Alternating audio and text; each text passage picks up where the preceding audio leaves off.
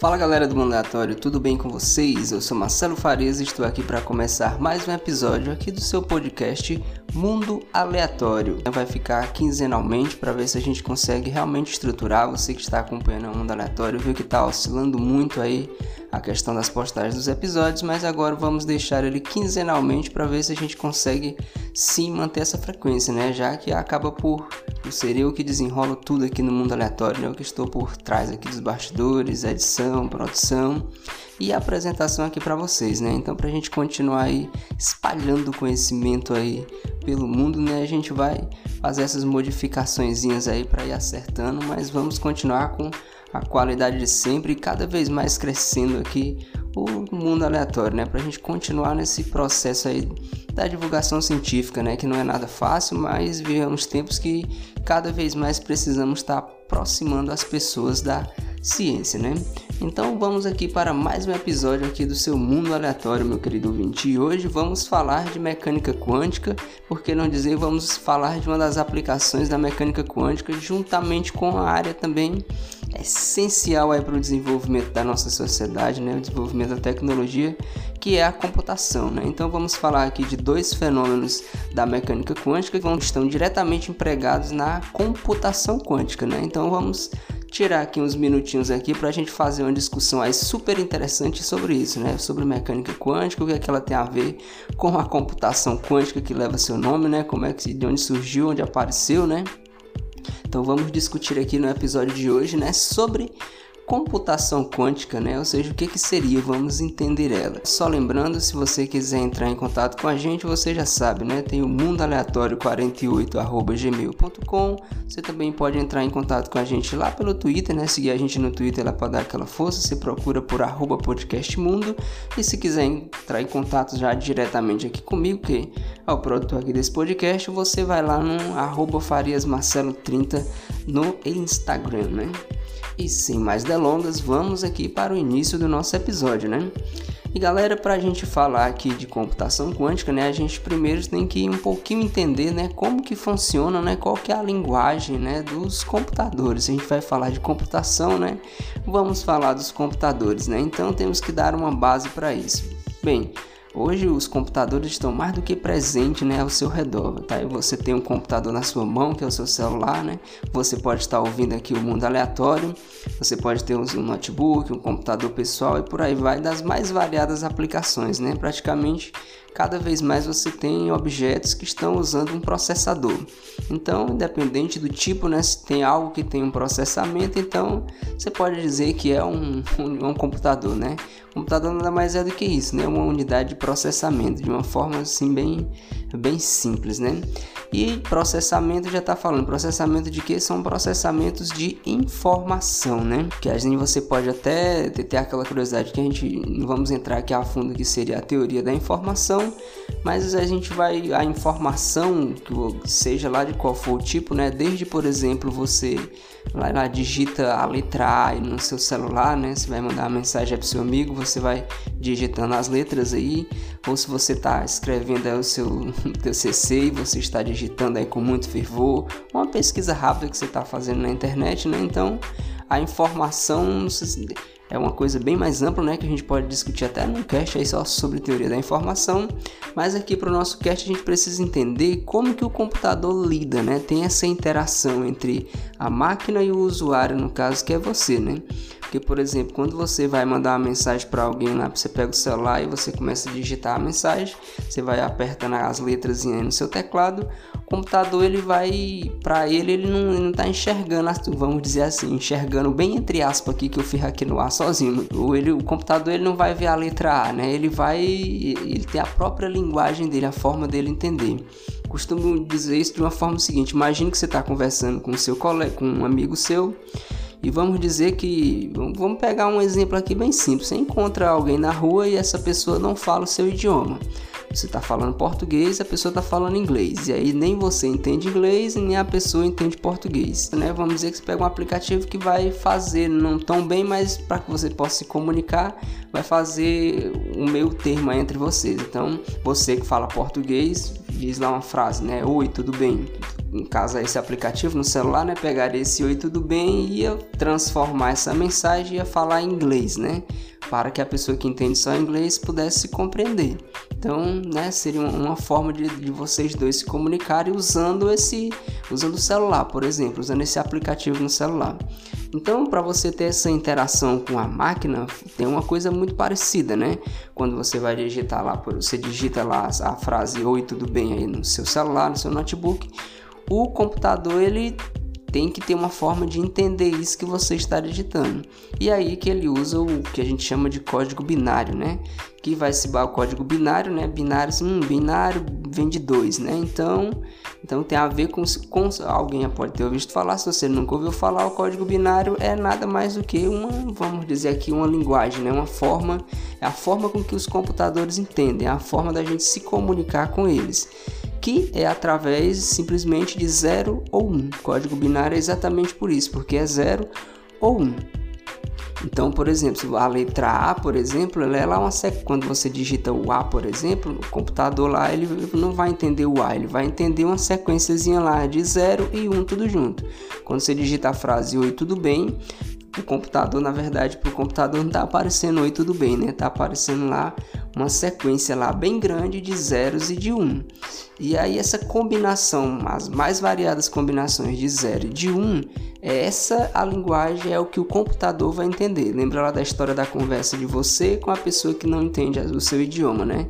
E o aplicativozinho lá fazendo essa tradução, né? De uma língua, de um idioma para outro. Então é, é como se, por exemplo, quando você está interagindo com o computador, você está digitando no computador, no celular, seja lá qual for a unidade de processamento, é isso que vai acontecer. Então a gente pode dizer que o idioma das máquinas, né, para ficar assim bem amplo, né, o idioma, seja, seja do seu celular, do notebook, computador, seja qual for a unidade de processamento, o idioma das máquinas, na verdade, vai ser o sistema binário, né? Então, por isso que a gente até fala código binário, sistema binário. E é daí que como lá a gente vai a partir disso daí que a gente vai poder definir a informação, né? Então, qualquer coisa, qualquer tipo de informação que vai passar pela, pela máquina, né, pelo computador, pelo celular, ele vai ler somente como zeros e uns. E aí a menor unidade de informação, né, que tem no computador começa-se com a coisa mais básica, né? Então, por exemplo, é, a, a, letra A né, tem lá uma certa quantidade de zeros e de 1. Um. E claro que se você escrever um texto, por exemplo, vai ter uma sequência muito maior de zeros e de 1. Um. E cada letra, cada palavra, por exemplo, vai ter uma sequência específica de 0 e de 1. Um. E aí, então, que gente, existe uma unidade básica, né, que você chama inclusive de bit, não é o byte ainda, é o bit o bit, na verdade, é exatamente isso. É como se fosse a base, né? Por exemplo, se você vai medir alguma coisa, né? Se você pode, a gente usa para medir distâncias, né? A gente usa um metro, né? Você tem, por exemplo, 5 metros, 10 metros, e você tem as coisinhas menores do que um metro. Por exemplo, um metro ele é dividido em 100 centímetros. Você pega um quilômetro, ele é um agrupamento já de mil metros. Então, para medir distâncias, a unidade básica que você usa é o metro, né? Assim, para medir a informação que é, que é passada pelo computador, pelo processador, seja qual for, né? A medida básica, a unidade, né? Que o seu metro, no caso aí, seria o que a gente chama de bit. Que aí um bit, né? Ele se pode assumir dois valores como se esperar, como a linguagem se baseia em 0 ou 0 e 1, um, então um bit ele vai assumir ou 0 ou 1, um, tá bom? Não os dois ao mesmo tempo, vai assumir 0 ou 1. Um. Guarda essa informação, meu querido ouvinte, que vai ser super importante para você entender. Então, apanhado até aqui. Então, quer dizer que se você não sabia, as máquinas, na verdade, quando, quando estão se comunicando, né, quando você digitar alguma coisa no seu celular agora, no notebook, lembre lá que para a máquina vai estar tá aparecendo simplesmente uma sequência de 0 e de 1. 1. E aí a menor unidadezinha lá de informação que você vai digitando aparece para ele 0 ou 1. Um. Então a menor unidade que é o bit é 0 ou 1. Um. Agora quando você tem um conjunto, por exemplo, de 8 bits, 8, tá bom? 8 bits, guarda esse númerozinho, 8 um conjunto de 8 bits, né, que pode ser 8 zeros, 8 1 ou mais que é o que acontece, um conjunto entre 0 e 1, né? Tanto faz, 0 ou 1 vai ser um bit. Quando você tem 8 bits, Aí é que você tem o famoso byte, né? Você tem um byte. Então, se você pegar 8 bits, né, que pode ser 0 ou 1, quando você tem 8 bits, você tem um byte. E aí você pode levar dos pendrives, né, que hoje quase não tem mais em kilobyte, mas megabyte, gigabyte, terabyte, né? O que, é que seria, por exemplo, né, quando você diz assim, ah, eu tenho um kilobyte, né? Então, um quilo, prefixo quilo é de mil, né? Então, você vai ter mil bytes, tá bom? E o que é que é um byte? É um conjuntozinho de 8 bits. Então, tudo isso, na verdade, é, é uma forma da gente medir a informação, né? A gente, já que os computadores, as máquinas só entendem 0 e 1, um, então tudo para as máquinas, toda a informação para uma máquina vai ser disposta dessa forma. Dizer, a linguagem é binária, né? usando 0 e 1 e essas megabytes, gigabytes, é só formas da gente medir, assim como a gente tem metro, centímetro, né? tem o quilômetro. Então, para informação, a gente tem todas essas medidas: o gigabyte, o terabyte, o megabyte, e a base vai ser o bit, né? Tudo vai começar com o bit. Aí você pode se questionar, né, meu querido ouvinte? E aí, qual a importância disso e qual que é a relação disso tem afinal com a computação quântica, né? Bem, vamos lá. Você com certeza, se você vem acompanhando as gerações, a evolução da, da, dos computadores, né? Você tem hoje, por exemplo, um, um celular, por simples que seja, ele é muito mais vamos dizer, muito mais rápido, né? Tem um poder de processamento muito maior do que um melhor computador da década de 90, por exemplo. Quando estava surgindo ainda não tinha nem. A internet nem estava tão popular como se tinha hoje. E cada vez mais o volume de dados é maior, a gente cada vez mais busca máquinas com processamento melhor, processamento cada vez mais rápido, né? Só que isso vai ter um limite, né? Até pelo tamanho que você consegue fazer os processadores os transistores, por exemplo, né, que foi quem causou toda essa revolução, podemos dizer assim, dentro do mundo da computação. Então você vai ter um limite que você que você para isso aí, que não dá mais para você ter, existe uma velocidade limite, né? E aí, como, como qual a ideia da, da, da computação quântica, né? O que, que, se dá na verdade, qual a diferença entre a computação que vou chamar de clássica, por exemplo, e a computação quântica? A computação até onde a gente clássica que a gente pode chamar, que é a que a gente usa, né? Essa vai ser como o teu celular, teu notebook, é os programas que você usa. Se você pra, não está tão assim situado na área, deixa eu dar uma explicada aqui, né? Bem, basicamente, se a gente resumir como funciona a computação, se de uma forma tranquila para você entender, você tem os programas, né? Os programas são feitos, né? São os algoritmos, melhor dizendo esses algoritmos são feitos por pessoas, você programa, que nada mais é do que você dizer à máquina o que tem que fazer. Então você tem um aplicativo para pedir comida, por exemplo. Esse aplicativo foi feito numa certa linguagem, alguém programou, disse os passo a passo que a máquina teria que seguir. Vou dar um exemplo que a gente vai usar aqui mais para arrastar os dentro do cache, que por exemplo, é quem trabalha com física de partículas, por exemplo, você tem lá, você pega lá o LHC, o grande colisor de hadrons, né? Você choca lá dois prótons, quebra eles em partezinhas menores para você entender lá do que é que os prótons são formados, né? Dos quarks, por exemplo, e partículas subatômicas cada vez menores. É liberada uma quantidade imensa de informação, né? São uma grande quantidade de energia liberada e também essa energia que é transformada em informação. Então você precisa de computadores muito, muito potentes para processar toda aquela informação. Outra coisa é para astronomia, né, que você também lida com escalas gigantescas, né? Você tem bilhões e bilhões de estrelas, então você tem muita informação também para ser processada. É um, você tem um conjunto de radiotelescópios, por exemplo, você pegar o conjunto de radiotelescópio ALMA, por exemplo, capta uma quantidade gigantesca de informação e essa informação tem de ser processada. Então, por isso que as universidades, ou se você é um pesquisador que trabalha com isso, você com certeza precisa de um equipamento que tenha a capacidade de processar essa informação da forma mais rápida possível, né? Ou se você vai fazer uma simulação, por exemplo, ah, estou estudando cosmologia, quero estudar como que era o universo primordial, né? é um exemplo já bem, bem grande logo para a gente entender a noção. Então você roda uma simulação de como que era as condições do universo primordial, do início do nosso universo. Você pode levar centenas de milhares de anos para terminar essa simulação, né? Isso com o poder computacional que a gente tem, ou seja, com a, o que os nossos processadores atualmente conseguem fazer, né? Se levaria centenas de milhares de anos. Uma coisa que se baseia muito nesse, nesse tipo de coisa, a gente pode citar a criptografia. Por exemplo, você cria lá uma senha, digamos que tem, aí você vai tentar descobrir qual que é senha, né? E sem usar nenhum tipo de engenharia social. Você pega uma máquina e coloca ela lá para testar as mais variadas senhas. Então ela vai tentar nomes, vai tentar números, né? Vai fazer várias tentativas. Por que, que, é tão difícil ela quebrar uma senha, por exemplo? Porque ela vai ter que imaginar a quantidade de palavras, de número, a junção de palavras, de números que ela vai ter que tentar para poder descobrir qual é aquela senha. Ela até conseguiria, mas ela levaria, por exemplo, centenas de milhões de anos, trilhões de anos. Ou seja, torna isso inviável.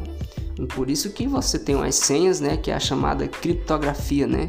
Então você tem senhas, as mensagens criptografadas, na verdade, elas vão usar esse mecanismo, né, para que não seja fácil. Então, a computação quântica ela vai para se diferenciar exatamente da computação clássica, que é essa que a gente tem, principalmente nisso, na velocidade de processamento. Então, a chave para o que vai se perguntar, o que, é que diferencia a computação que a gente tem atualmente para a computação quântica, de uma forma bem tranquila mesmo para você entender, é exatamente isso vai ser na velocidade de processamento. Claro que vai ter por menores muito mais coisa envolvida, né? Mas de uma forma tranquila e fácil, ou seja, não frigir dos ovos no final das contas, é exatamente isso, né? E é o que a gente busca, cada vez mais processadores, né, computadores que processem os dados cada vez mais rápido. A gente pode até citar, como se você é no caso da o Google, né, no, no, ano passado, ainda final de 2009 para 2020, ele anunciou a supremacia quântica, né? Que aí começou a ter, teve artigo publicado, né? E teve muito comentário, vídeo, você pode até ter ouvido falar alguma coisa sobre isso. Ah, o Google atingiu a supremacia quântica.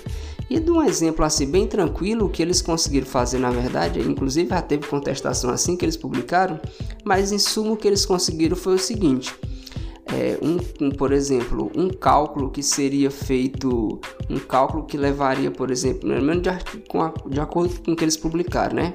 Que um, era um, um, determinado cálculo, um cálculo simples, uma conta simples. Já lembre que os primeiros computadores foram desenvolvidos exatamente nada mais para a, a, aplicação direta era ele estar fazendo conta, eles fazerem cálculo, né? Então, um cálculo que levaria cerca de 10 mil anos para ser feito num computador normal computador que a gente tem, né, na computação clássica, né, na computação que a gente tem, o computador quântico deles conseguiu fazer isso em cerca de 200 segundos. Aí de 10 mil anos para 200 segundos, opa, então quer dizer que se eu tiver um. Olha a quantidade de tempo que foi reduzida, né? Isso depois já foi questionado, já disseram que não foi 10 mil anos, né? Que na verdade era cerca de, salvo engano, dois dias e meios, né? Mas mesmo assim, né? Leva dois dias e meios, né? Para 200 segundos ainda é uma diferença bastante grande. Isso é só para a gente corroborar, né? Que na, isso que o Google acabou chamando de supremacia quântica. É um nome assim que baita que você, eita, coisa, é, as máquinas vão dominar o mundo quando você já ouve uma coisa dessa. Mas foi simplesmente isso, né? Simplesmente também foi um feito grande, claro. Porque lembra que se a gente comparar os primeiros computadores com o que a gente tem hoje, teve uma evolução gigantesca. Mas para a gente entender realmente isso, né? Então você pode estar se perguntando, assim, afinal, por que, que o computador quântico ele consegue, né? Como já, já se tem, né, a gente já tem bastantes evidências, como é que ele consegue ser tão mais rápido, né? Como é que a computação quântica ela é tão mais rápida do que a computação clássica? Porque um computador quântico ele é tão mais rápido que o computador, os computadores normais que a gente tem, né? Aí a gente agora vai ter que entrar na mecânica quântica porque a gente vai entrar no mundo muito pequeno agora, né? Tem dois fenômenos que são cruciais. O principal deles, com, é, com certeza você já ouviu falar, mas através de talvez até de algum meme que você viu no Instagram, que é o famoso gato de Schrödinger, né? Que a gente já tem até um cast aqui falando só sobre o que é o gato de Schrödinger, mas vamos dar uma relembrada aqui, né? O gato de Schrödinger, na verdade, foi simplesmente um, um mecanismo que ele criou, né? O Schrödinger, no caso, para explicar o que era o fenômeno da sobreposição quântica, né? Ou a superposição quântica, né? Como você preferir. Então, que fenômeno é esse, afinal de contas, né? Se você não conhece a história do gato, né, um experimento seria o seguinte: você pegaria uma caixa, dentro dessa caixa colocaria um gato e colocaria lá dentro uma espécie de uma molazinha segurando um vidro de veneno. E essa molazinha ia estar tá ligada a um átomo radioativo. Então, se tivesse o decaimento, essa molinha soltar, o veneno ia cair e ia matar o gato, né? E essa caixa está fechada. E aí, afinal, a caixa está fechada Será que esse átomo decaiu e a molinha soltou e matou o gato ou não, né? Então, enquanto você não abrir a caixa para verificar, né, se a molazinha foi solta, se o átomo radioativo decaiu e liberou, soltou a molinha e o gato morreu, você poderia dizer que o gato estaria vivo, estaria morto. Mas aí é que foi só um exemplo, uma alusão, né? Porque a gente, quando falamos de mecânica quântica, lembre que o que funciona lá para a mecânica quântica não vai funcionar aqui no mundo macroscópico. O grande divisor de águas é esse, né? Quando se fala em mecânica quântica, a gente está falando de escalas atômicas, ou seja, estamos falando de, de prótons, de elétrons, de quarks, leptons, né, nêutrons, a gente está falando de partículas que são menores do que um átomo, partículas muito pequenas. E aí acontece que lá com essas partículas, o que funciona para elas não vai se aplicar aqui ao mundo macroscópico. Pelo menos a gente ainda não, não tem essa compreensão, né?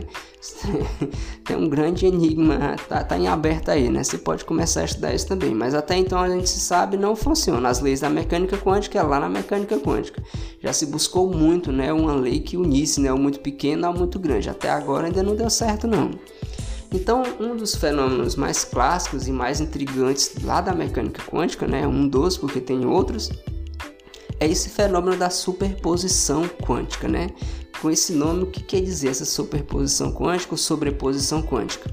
Vamos imaginar o, a, a, seguinte situação, né? Já para a gente ter a, uma aplicação já direta, né? No caso do gato, do vivo e morto, é uma coisa macroscópica, né?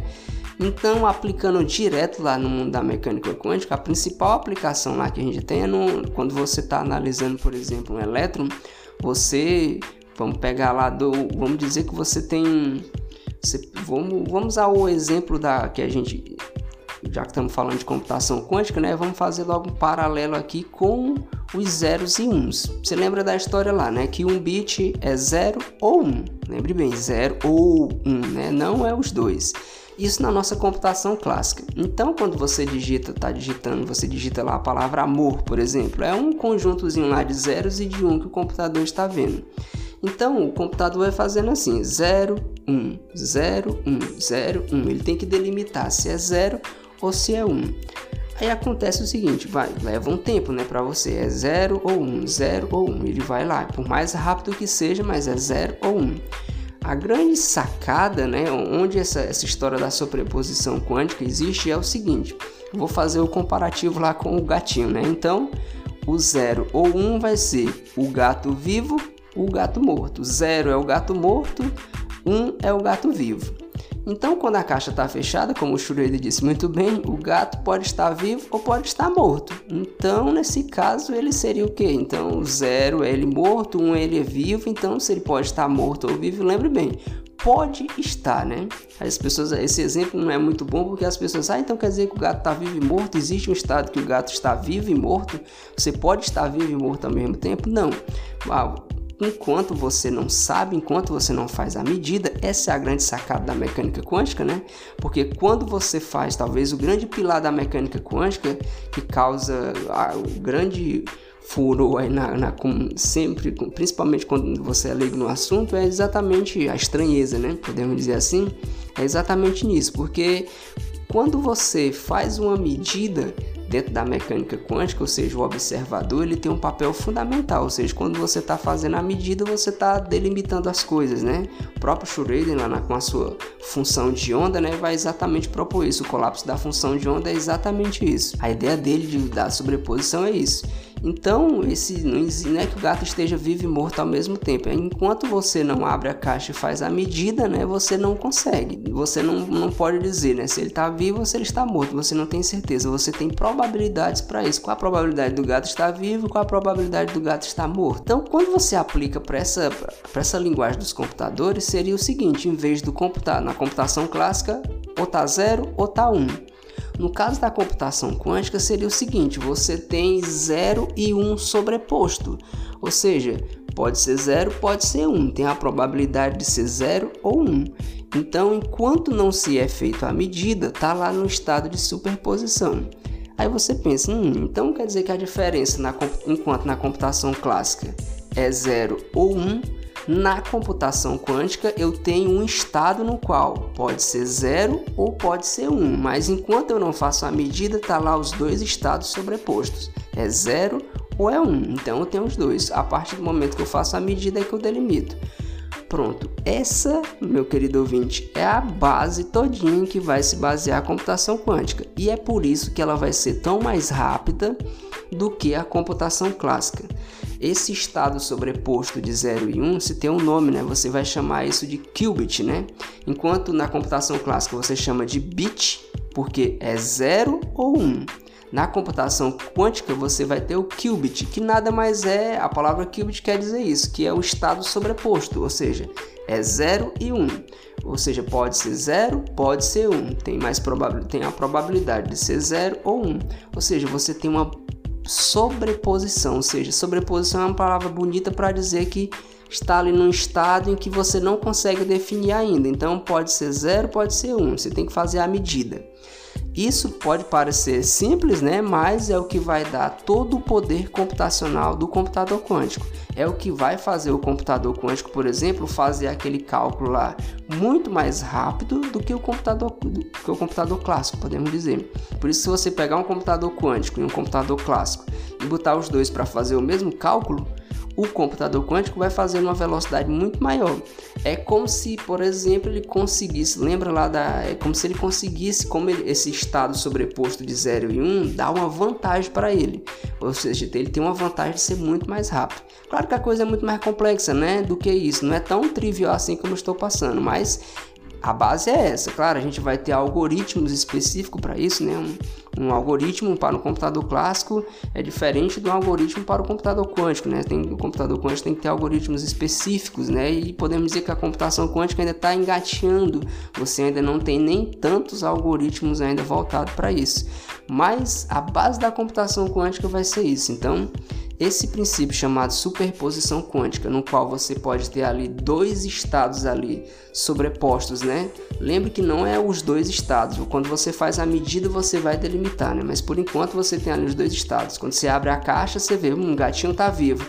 Quando você abre a caixa, um gatinho está morto, né? Então não é, o gato não vai estar vivo e morto, isso não existe, né? não causa essa confusão.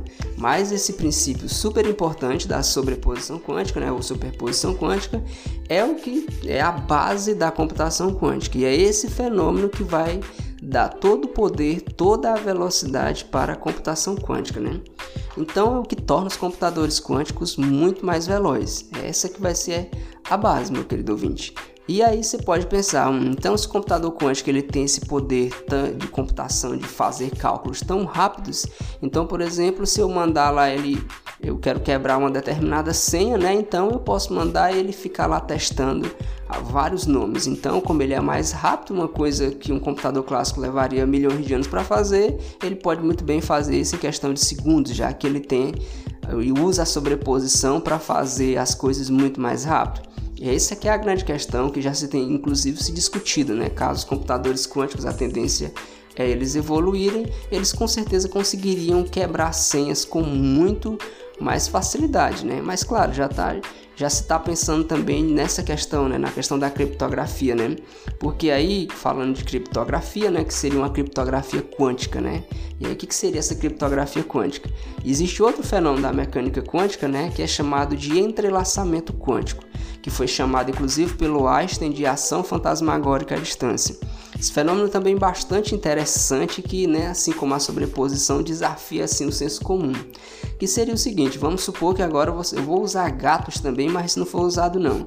Vamos dizer que você, vou dar um exemplo macroscópio, mas lembre que esse fenômeno também não se aplica ao mundo macroscópio, só para o mundo das partículas subatômicas.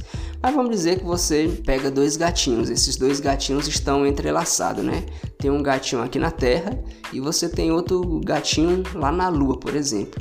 E aí a questão é o seguinte, vamos imagine só o seguinte, que você pega o gatinho aqui na Terra e você, por exemplo, mexe a orelha direita do gatinho, do gatinho aqui na Terra.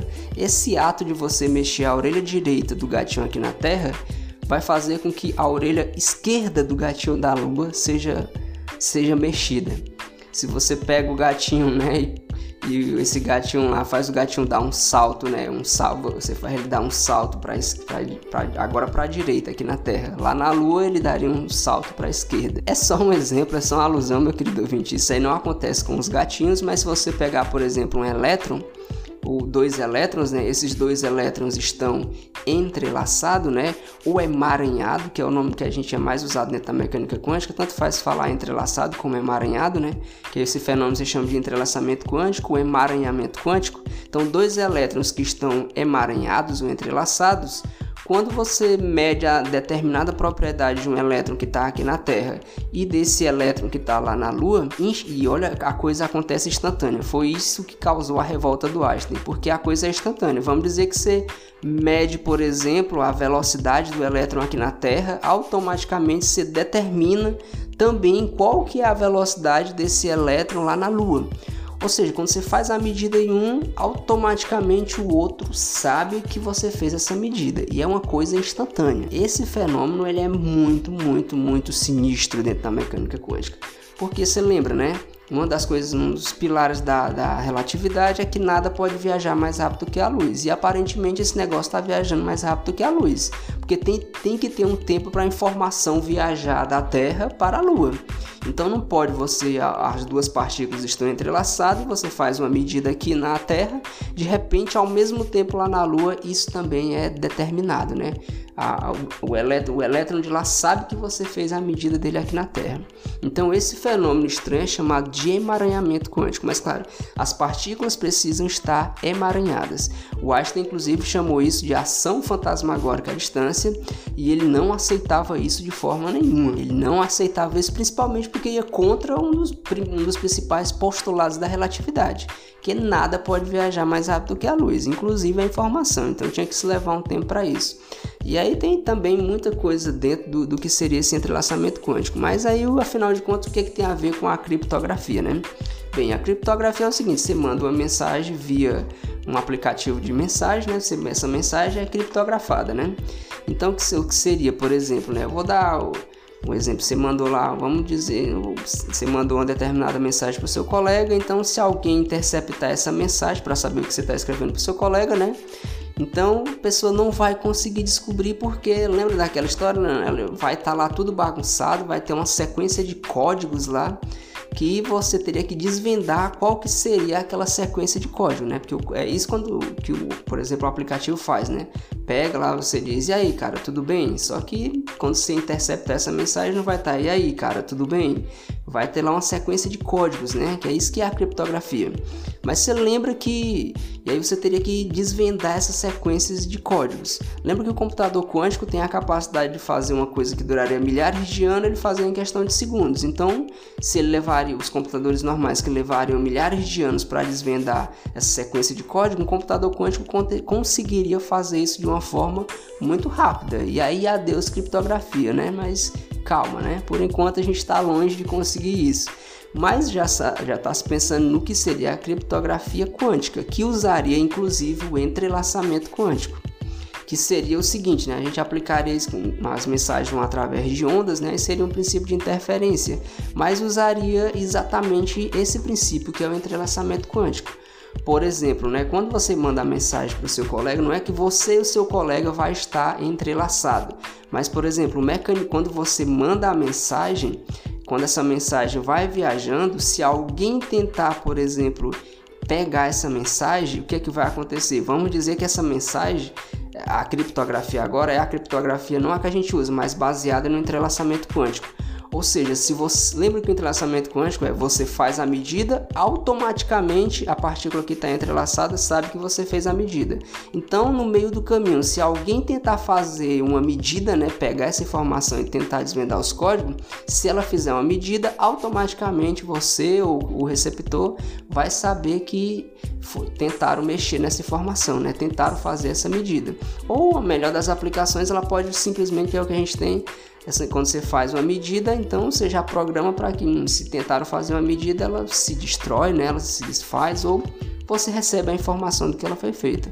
Ou seja, você usaria, ela estaria entrelaçada. Se você mexer numa, numa, numa parte lá da mensagem, você tem como descobrir que foi mexida, porque você sabe, elas estão conectadas. Isso seria uma aplicação já direta do entrelaçamento quântico, né? Hoje já existem outras aplicações, principalmente já dentro da eletrônica. Mas fantástico, né? Então o computador quântico, à medida que, digamos, ah, conseguimos o computador quântico que você está operando já, né? Vamos dizer, já tá comum, né? Você consegue ter um computador quântico. Adeus as criptografia? Não, a gente já tem, já se está trabalhando também no que seria essa criptografia quântica. Então, são os princípios da mecânica quântica, né? esses dois, que é a sobreposição quântica e o entrelaçamento quântico, os dois fenômenos talvez que causam a maior estranheza, né? já sendo aplicados os dois, tudo dentro da computação, né? Que aí a superposição quântica ou sobreposição é a base, né, do que a gente chama computação quântica e a criptografia quântica, na verdade, se baseia em estar tá usando o entrelaçamento quântico. Então, meu querido ouvinte, era isso que eu tinha aqui para trazer para discutir com vocês, né? Como sempre, né? Se você gostou, né? Aí avalia bem na plataforma que você está ouvindo, achou interessante, manda aí para seu colega, ouve, né? Discute com seus familiares, com seus amigos, né? Manda para eles para a gente divulgar cada vez mais o conhecimento e vai continuar a discussão aí, né? E se tem alguma dúvida, já sabe, né? Mundo Aleatório 48 arroba gmail.com, né? Diz lá o que você tá achando, se você gostou, acrescenta para a gente continuar junto essa conversa, né? E aí é, você vai propagar o conhecimento cada vez mais, né? Porque conhecimento é a única forma da gente mudar esse mundo, né? Transformar esse mundo num lugar melhor. Então, um abraço, meu querido ouvinte, e até a próxima.